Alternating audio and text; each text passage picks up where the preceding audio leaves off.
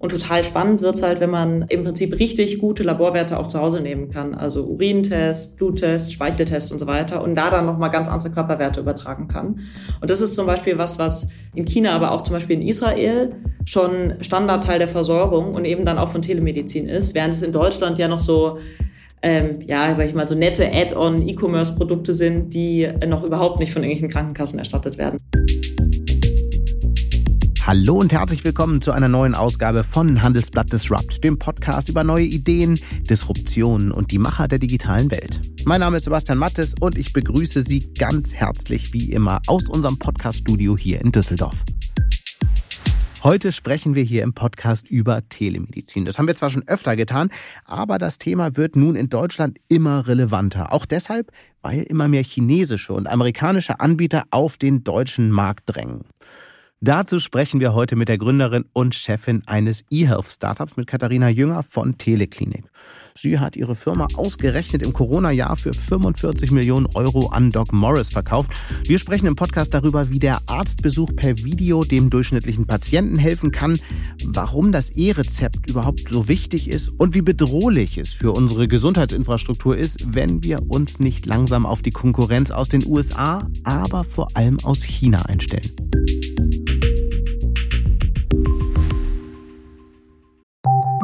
Nach einer kurzen Unterbrechung geht es gleich weiter. Bleiben Sie dran.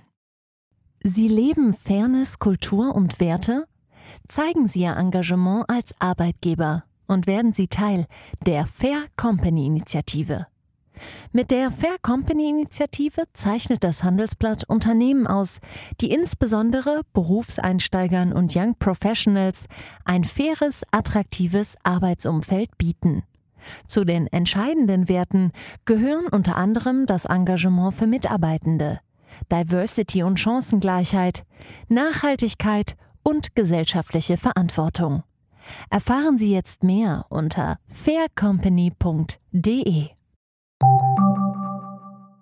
Und jetzt begrüße ich ganz herzlich Katharina Jünger hier im Podcast. Hallo, Frau Jünger. Hallo. Inzwischen nutzen ja immerhin über eine Million der Patienten in Deutschland irgendeine Art von Videosprechstunde.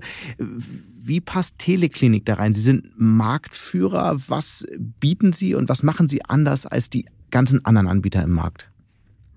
Teleklinik habe ich vor sechs Jahren gegründet mit dem Ziel, dass jeder Deutsche ähm, ganz einfach über sein Smartphone zum Arzt gehen kann. Zu einem Zeitpunkt, als all das, was wir heute machen, im Prinzip noch verboten war. Das heißt, der Arzt durfte noch gar keine Patienten über die Ferne behandeln, durfte keine Diagnose stellen, konnte keine digitalen Rezepte ausstellen. Und das Ganze wurde auch von den Krankenkassen nicht erstattet. Und da waren wir im Prinzip so der erste Anbieter, der ähm, das im Prinzip am Anfang im Graubereich gemacht hat und dann auch ähm, Stück für Stück äh, die Regulatorik so bearbeitet, dass das, was wir heute machen, überhaupt möglich mhm. ist.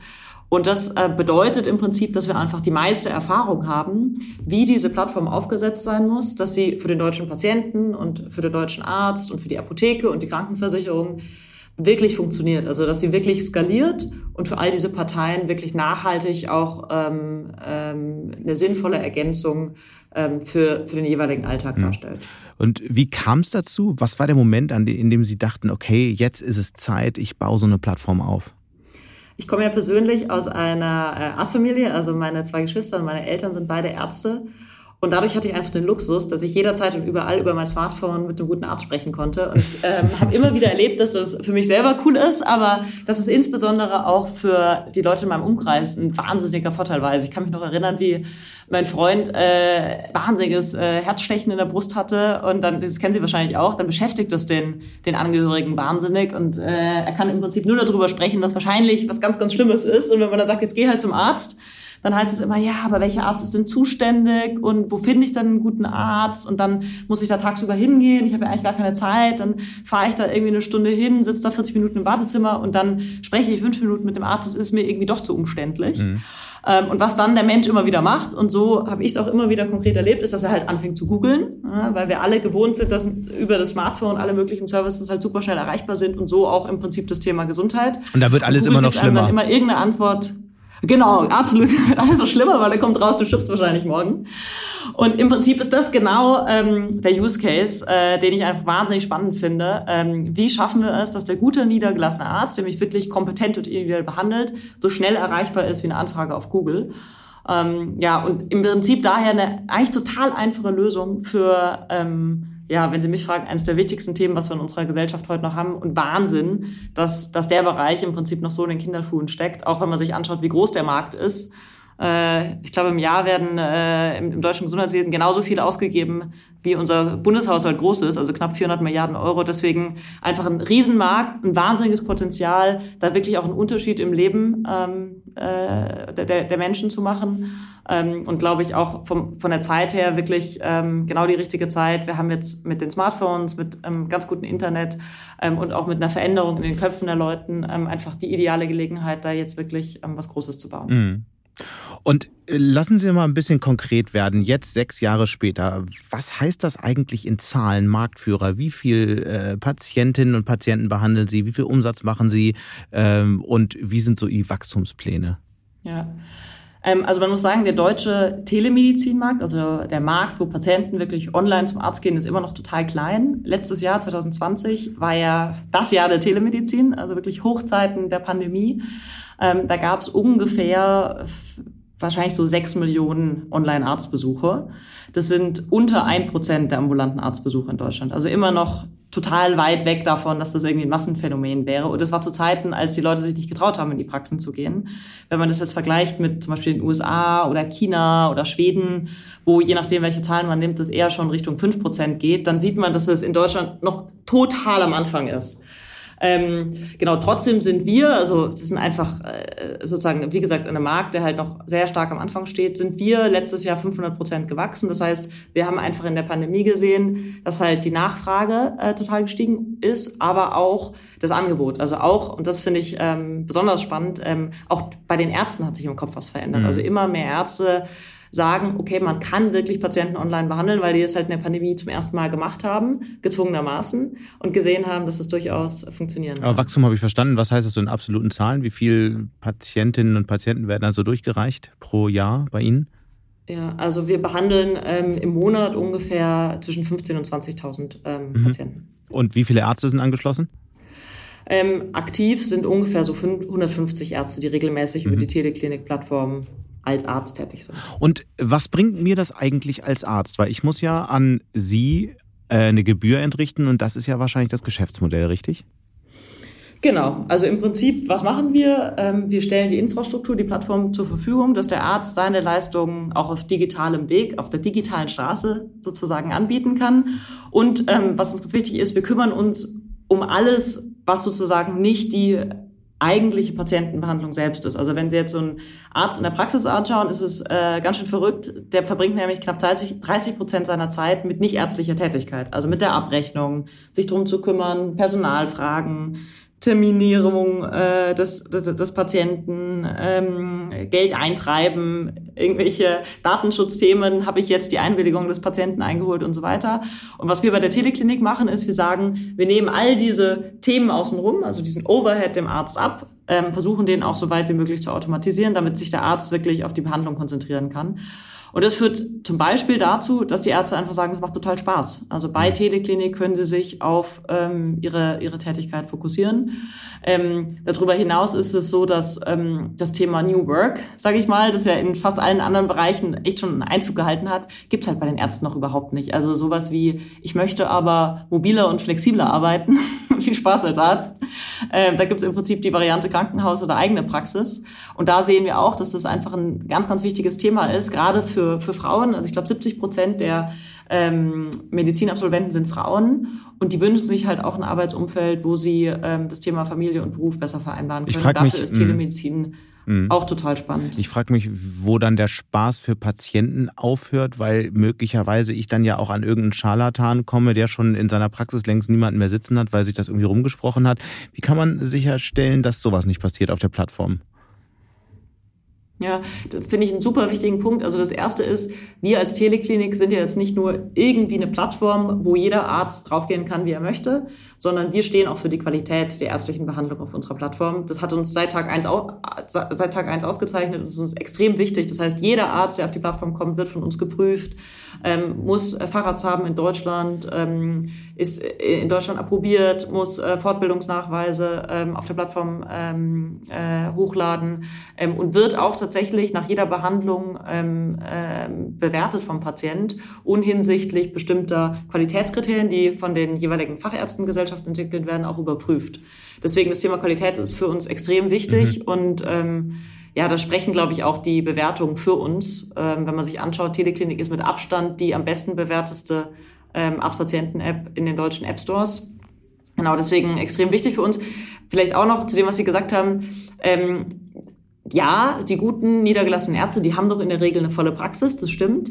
Aber ungefähr 30 Prozent der Patienten sagen spontan ab. Also das kennen Sie wahrscheinlich auch. Sie wollen zum Arzt und dann stehen Sie im Stau. Oder Sie wollen zum Arzt und dann äh, kriegt Ihr Kind einen Anfall. und es dauert halt länger, bis er seine Jacke angezogen hat. Ähm, und das passiert in 30 Prozent der Fällen.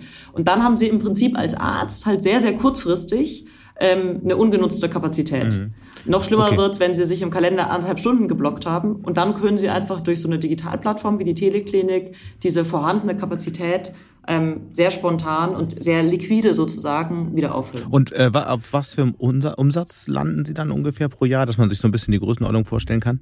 Umsatzzahlen veröffentlichen wir nicht. Wir gehören ja jetzt auch zur Zurose-Gruppe. Mhm. Ähm, die sind ja in der Schweizer, Schweizer Börse notiert, deswegen dürfen wir die auch nicht öffentlich sagen. Aber das wäre jetzt sozusagen meine nächste Frage. Ich stelle mir das ja so vor, vor sechs Jahren das Unternehmen gegründet, dann ähm, erstes Wachstum und so.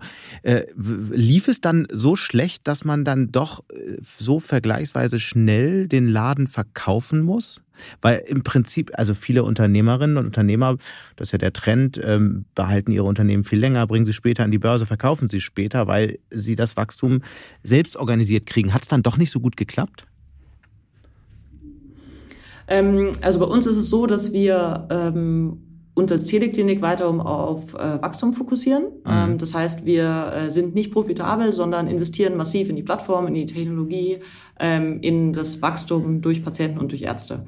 Das heißt, es war für uns immer klar, wir werden einen Investor brauchen und wir haben mhm. das eine Zeit lang eben mit so klassischen ähm, Finanzinvestoren gemacht und ähm, sind dann auch Anfang 2020 nochmal rausgegangen und hatten auch eine relativ große Finanzierungsrunde zusammen mit 17 Millionen. Ähm, wollten also, sind jetzt nicht auf den Markt gegangen, haben gesagt, wir wollen verkaufen, weil also tatsächlich auch für mich persönlich als Gründerin die Vision noch lange nicht am Ende ist. Und unser Ziel ist es ja, dass jeder Patient in Deutschland ähm, so natürlich wie er offline zum Arzt geht, auch online über sein Handy zum Arzt geht ähm, und dadurch einfach einen besseren Zugang zu ärztlicher Versorgung hat. Ähm, wir wussten aber, wir brauchen da noch Geld und dann ist relativ spontan die Zurose-Gruppe auf uns zugekommen und hat gesagt, ähm, dass sie ähm, sich vorstellen könnten, dass ihre Vision die größte Plattform für, für digitale ähm, Gesundheitsversorgung in Europa zu bauen, sehr gut mit dem zusammenpasst, was wir machen. Und dann war es tatsächlich so, dass einfach verschiedene Aspekte richtig gut gepasst haben. Die, die handelnden Personen sind einfach richtig gut. Die Assets, die sie in der Gruppe haben, sind richtig gut. Das ist die größte Versandapotheke das, das, in Europa. Das, das da glaube ich alles. Die Zahlen kennen wir ja. ja. Ich, ähm, ja. ich frage mich, ob, ja. ob Sie das jetzt nicht manchmal anders bewerten, so nach der Corona-Krise, weil ich glaube, jetzt allen klar geworden ist, was Telemedizin auch für ein Potenzial hat. Ob Sie nicht manchmal denken, Mensch, bah, hätte hätte ich doch vielleicht ein paar Jahre länger ausgehalten? Also ähm, für mich ist es tatsächlich so, dass es mir genauso viel Spaß macht wie davor ähm, und wir einfach jetzt ganz individuell ein Setup gefunden haben mit der Zoroso-Gruppe, mhm. dass es uns ermöglicht, ähm, im Prinzip die Freiheit, die wir davor hatten, weiterzuhaben, plus starke Synergien, plus einfach einen anderen Access, einen anderen ähm, auch konstanten und nachhaltigen Access zu Kapital, als wir ihn davor hatten, wo man halt als Startup alle 18 Monate sich einen neuen Investor sucht, ähm, der dann vielleicht auch andere Interessen hat. Und deswegen, ich bin da tatsächlich sehr zufrieden, das macht total Spaß. Ähm, wir können unsere Vision weiterverfolgen, ähm, wir haben das notwendige Kapital aber und wir halten fest, es also war kein, glaube, kein ganz klares Nein. Das ist ja, ist ja auch, also wer, steckt man ja auch nicht drin. Aber ähm, ich frage mich, wenn wir ja. nochmal auf die Zahlen schauen, ähm, inzwischen nutzen ein bis zwei Prozent der Patienten Videosprechstunden. Sie hatten es ja gesagt, obwohl knapp jeder Zweite durchaus Interesse daran hätte, äh, sagen Umfragen, die ich gesehen habe. Woher kommt das ja. eigentlich? Woher die Berührungsängste? Ja. Also was man wirklich sagen muss, ich glaube, das wurde jetzt ehrlich gesagt auch nicht so laut gesagt in der Krise, weil es wirklich extrem peinlich ist. Es gibt ja in Deutschland noch kein digitales Kassenrezept. Was bedeutet das? Das bedeutet, hm. dass ähm, der normale Patient, der ist in Deutschland gesetzlich versichert, 90 Prozent können heute noch nicht ernsthaft Telemedizin nutzen. Also wenn man sich das vorstellt, im viertgrößten Gesundheitsmarkt der Welt, also es ist wirklich beschämend. Ja. Was heißt es konkret? Sie können zwar jetzt als gesetzlich versicherter Patient zur Teleklinik gehen, Sie können auch umsonst, sage ich mal, mit dem Arzt sprechen, weil die ärztliche Leistung schon von allen Krankenkassen erstattet wird. Aber der Arzt kann Ihnen noch kein Rezept verschreiben, ähm, wo, wo Ihre Krankenkasse das Medikament bezahlen würde. Und ähm, das digitale Rezept ist der wichtigste Use Case auf einer Telemedizin-Plattform. Bei über 50 Prozent der Behandlungen geht es um Rezept. Und dadurch ist es einfach heute noch so, dass ähm, wir eigentlich, also deswegen sind wir auch noch lange nicht am, am, am mhm. Ende der Vision, ja, also für den allerwichtigsten Nutzer einer Telemedizin-Plattform, die gesetzlich versicherten Chroniker, sind wir noch kein Produkt. Deswegen, ich glaube, es hat also wir sehen unglaublich große Nachfrage auf Patientenseite, ähm, aber das Entscheidende ist jetzt einfach das Thema digitales Kassenrezept, was ja jetzt auch dann endlich bis Ende des Jahres kommt. Aber dann wird's brutal spannend, dann wird auch nochmal ein ganz anderer Wettbewerb noch nach Deutschland kommen, äh, von China über die USA, über die Nordics. Ähm, also dann, dann geht's endlich richtig ab. Wer ist denn so äh, der Leitmarkt? Ist das China der, für, für digitale Gesundheit? Ja, also ich, ich weiß nicht, wie Sie das empfinden, aber ich habe das so empfunden, dass China jetzt in den letzten Jahren irgendwie in fast allen Ländern irgendwie, in, in fast allen Industrien viele Länder in einer unglaublichen Geschwindigkeit überholt hat. Mhm. Und so ist es auch eigentlich im Thema Gesundheit. Also wenn Sie mich jetzt noch vor drei Jahren gefragt hätten, dann hätte ich schon USA gesagt. Mhm.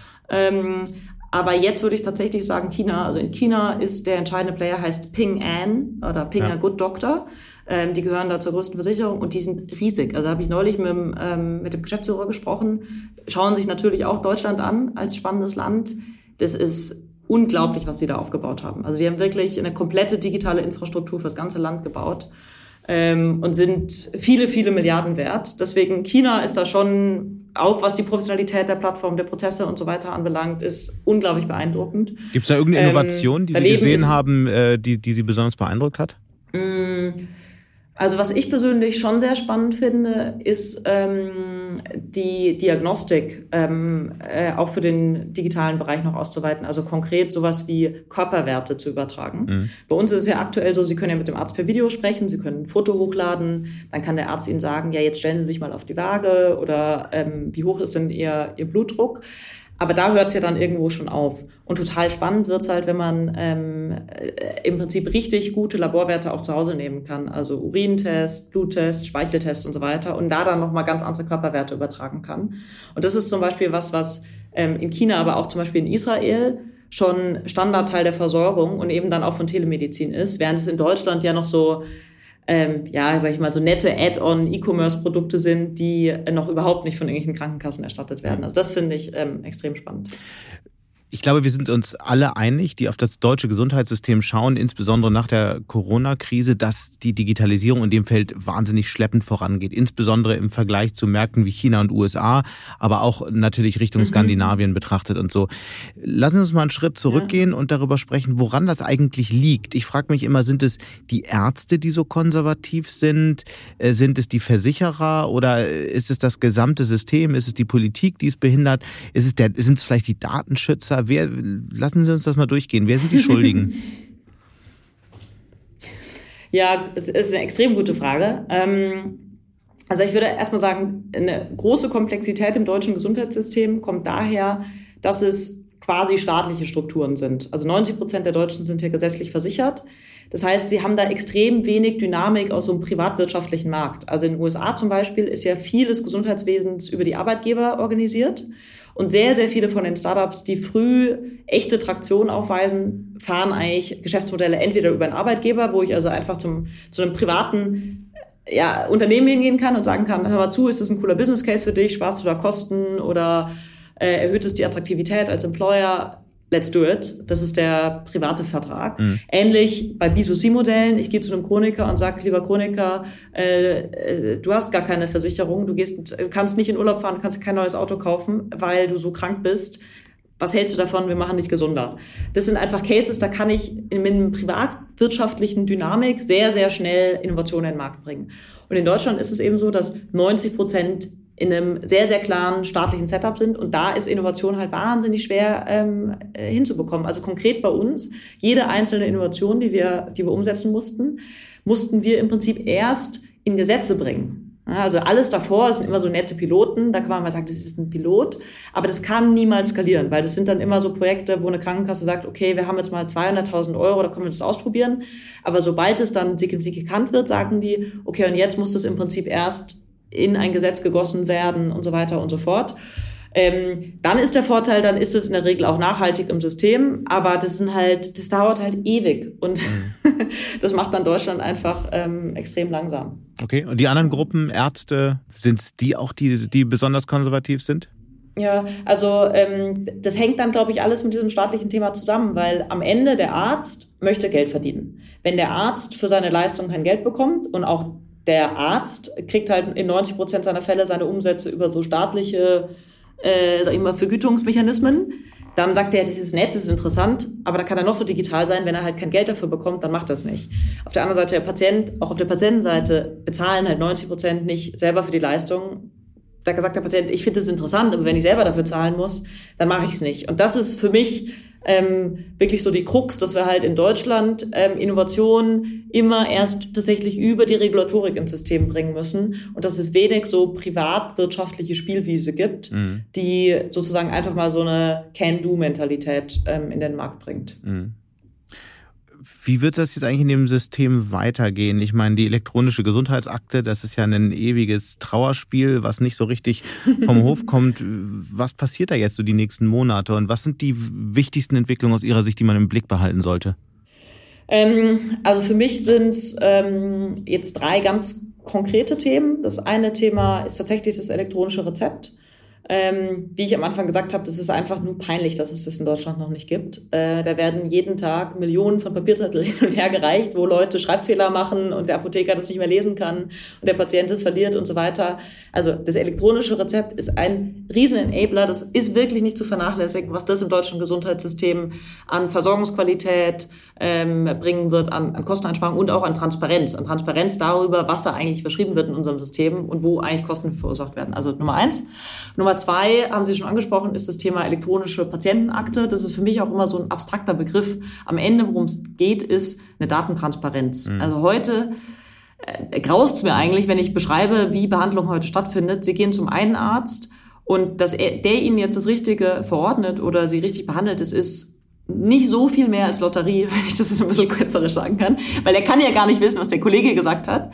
Und wenn der Sie fragt, was hat denn der, der andere Arzt verschrieben, dann kann es sein, dass Sie sich erinnern, aber wenn Sie sich jetzt überlegen, Sie sind noch ein bisschen älter und vielleicht leicht dement, dann sinkt die Wahrscheinlichkeit halt schon. Mhm. Und da kann man sich, glaube ich, vorstellen, wenn wir es schaffen, dass ähm, die verschiedenen Behandlungsschritte von den verschiedenen ähm, Leistungserbringern einfach nur an einem Ort zugänglich sind, dann schaffen wir es, dass wir eben wieder die Versorgung auf ein ganz anderes Niveau bringen, weil wir einfach sowas wie Wechselwirkungen und so äh, uns viel besser anschauen können und aber auch die Kosten. Also wenn Sie Ärzte fragen, dann sagen die häufig, also um jetzt rauszufinden, was der Kollege letztes Jahr gemacht hat, das dauert so lange, da muss ich den ja erst anrufen, Fax verschicken und E-Mail, das geht ja alles datenschutzrechtlich nicht. Mhm. Er muss ich erst anrufen, bis der das mir geschickt hat, mache ich lieber genau die gleiche Leistung nochmal.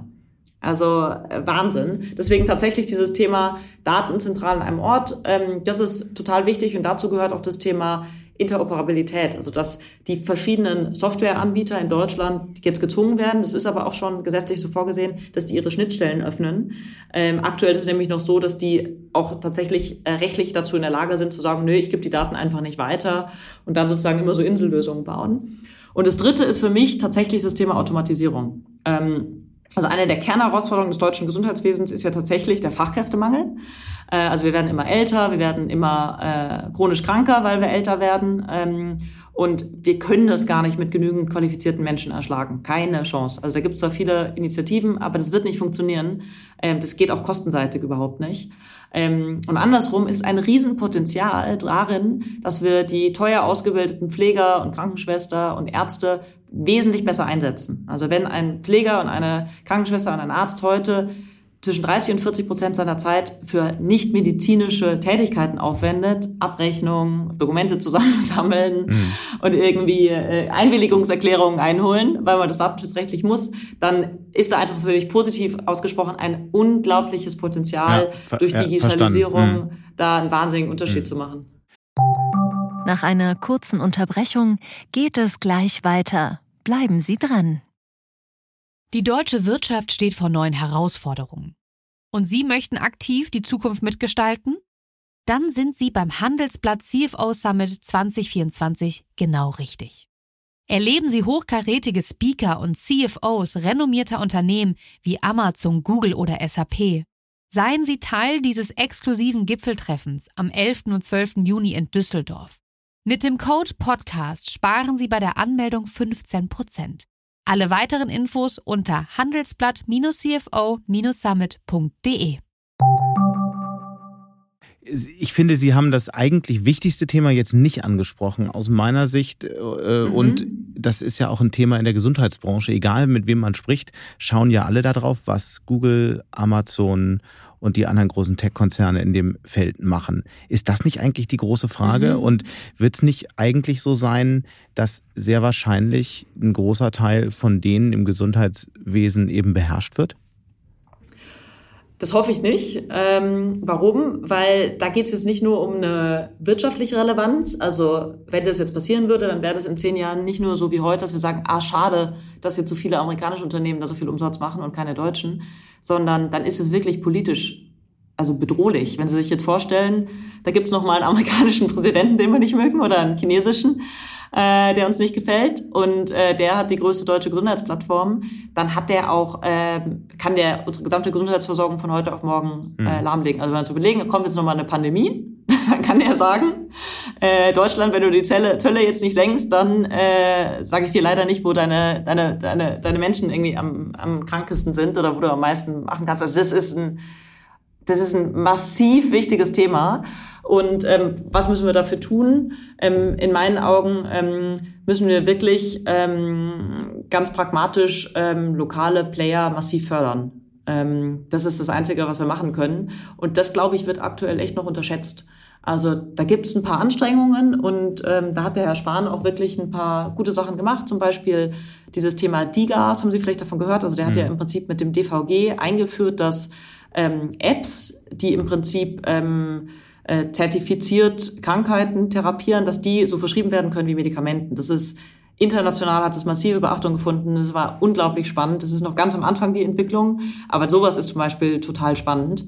Ähm, und dafür wünsche ich mir mehr, dass man in Deutschland wirklich Köpfe hat, die sagen, jetzt hört mal auf, im Prinzip alles zu verhindern. Da gibt es halt einfach super viele Strukturen von den ja, etablierten Institutionen, die halt sagen, alles wie es heute ist, ist gut und Digitalisierung macht Angst und irgendwie da wird mir was weggenommen. Und aber ich meine, diese Haltung, die großen das ist halt eine fehlende genau, Haltung. Aber die Plattformen, ja. die großen Plattformen ja. werden halt von den äh, von den Hyperscalern, von den großen Plattformanbietern äh, äh, gehalten, ja. Und ich meine, für Amazon ist der Schritt logisch. Sie kaufen erstmal ähm, einen Medikamentenhändler, steigen in das Geschäft ein, probieren dann ein bisschen rum mit ähm, Versicherungsdienstleistungen, vielleicht erstmal bei den Mitarbeiterinnen und Mitarbeitern und dann skalieren sie es halt für den gesamten Markt. Was kann denn ein Land wie Deutschland dagegenhalten? Ich meine, die App auf Rezept kann ja nicht die Antwort darauf sein.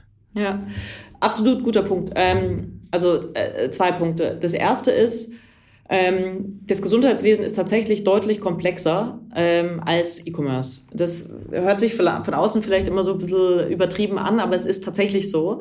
Also nicht umsonst schauen Sie sich mal an, welche, welchen internationalen Krankenvollversicherer gibt es? Gibt es keinen, ja, weil es in jedem Land so unterschiedlich ist, wie das Ganze aufgesetzt ist. Es gibt keine internationale Krankenhauskette. Es gibt keinen internationalen ähm, Praxissoftwarehersteller, sondern es sind immer nationale Platzhirsche. Also in der Regel gibt es da wirklich äh, pro Land einen, der hat dann irgendwie Nummer eins hat in der Regel so 40, 50 Prozent Marktanteil, weil wenn man dann mal einen Markt geknackt hat, dann hat man auch ganz gute Chancen, dass man da eine sehr relevante Position einnimmt. Aber es gibt im Gesundheitswesen international eigentlich keine, keine Player. Und das liegt nicht daran, dass die alle doof sind, dass jetzt Amazon und Google Flüger sind, sondern es liegt einfach daran, dass halt diese Gesundheitsmärkte sehr spezifische Märkte sind, die ja quasi staatliche Märkte sind, wo man einfach die klassischen, Sie haben es gesagt, Hyperscale-Methoden nicht so ohne weiteres anwenden kann. Und also dieser, ich spreche jetzt von Amazon, es gibt ja auch schon gescheiterte Projekte von Amazon, Berkshire Hathaway, ähm, wo sie es hm. versucht haben und erstmal wieder aufgegeben haben. Ähm, deswegen, ich glaube wirklich, dass es da eine Chance gibt, ähm, sozusagen ganz, ganz große nationale Plattformen ähm, aufzubauen, wenn man jetzt richtig Gas gibt. Ähm, wenn man eben aus dem System heraus da, da das Ganze fördert. Ähm, anderes Beispiel, was ich äh, spannend finde, in der Schweiz zum Beispiel ist Amazon ja auch weit weg davon, auf Platz eins zu sein. Ich glaube, Amazon ist da irgendwie Platz vier oder so, weil die Schweiz früh Mechanismen etabliert hat, jetzt in dem Fall sicherlich komplexer als in Deutschland, aber in der Schweiz über ähm, Eintrittsbarrieren, äh, Zulassungsvoraussetzungen, Zölle und so weiter, die es einfach nationalen Playern ermöglicht hat, ähm, zu einem ähm, entscheidenden Zeitpunkt ähm, eine Relevanz aufzubauen. Und so würde ich tatsächlich auch auf den deutschen Markt schauen. Jetzt ist ein Zeitpunkt, wo nationale Player eine Relevanz aufbauen können und die muss man ergreifen und da teilweise auch, auch wenn es die Deutschen immer ungern hören, auch mal Schutzmechanismen ergreifen, wo man zum Beispiel sagt, was weiß ich, äh, staatliche Erstattung ist nur möglich für eine deutsche Gesellschaftsform oder ist nur möglich für eine Gesellschaft, die halt aus der EU kommt. Mhm. Ähm, oder, oder. Aber der, der ganz reine deutsche Player sind Sie ja auch nicht mehr. Sind wir auch nicht mehr, aber immerhin europäisch.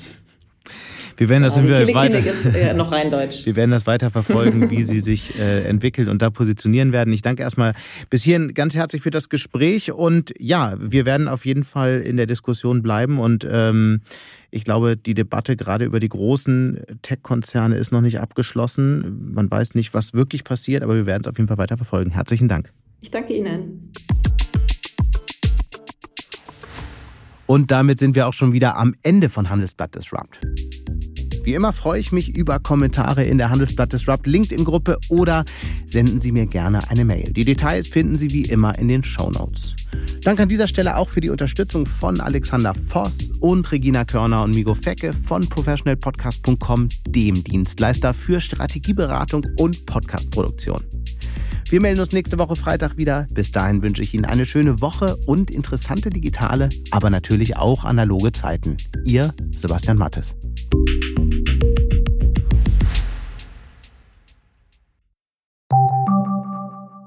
Eine Weltreise starten, ihr Hobby ausleben, finanzielle Unabhängigkeit muss kein Traum bleiben. In der neuen Vivo Coach Masterclass erfahren Sie, wie Sie das Vermögen dafür aufbauen und es einsetzen. Kurzweilige Videos, spannende Inhalte, konkret umsetzbare Empfehlungen. Entdecken Sie das neue kostenlose Video-Learning-Format exklusiv für Abonnentinnen und Abonnenten der Wirtschaftswoche. Jetzt unter vivo.de slash coach slash masterclass. Vivo Coach. Wissen, das sich auszahlt.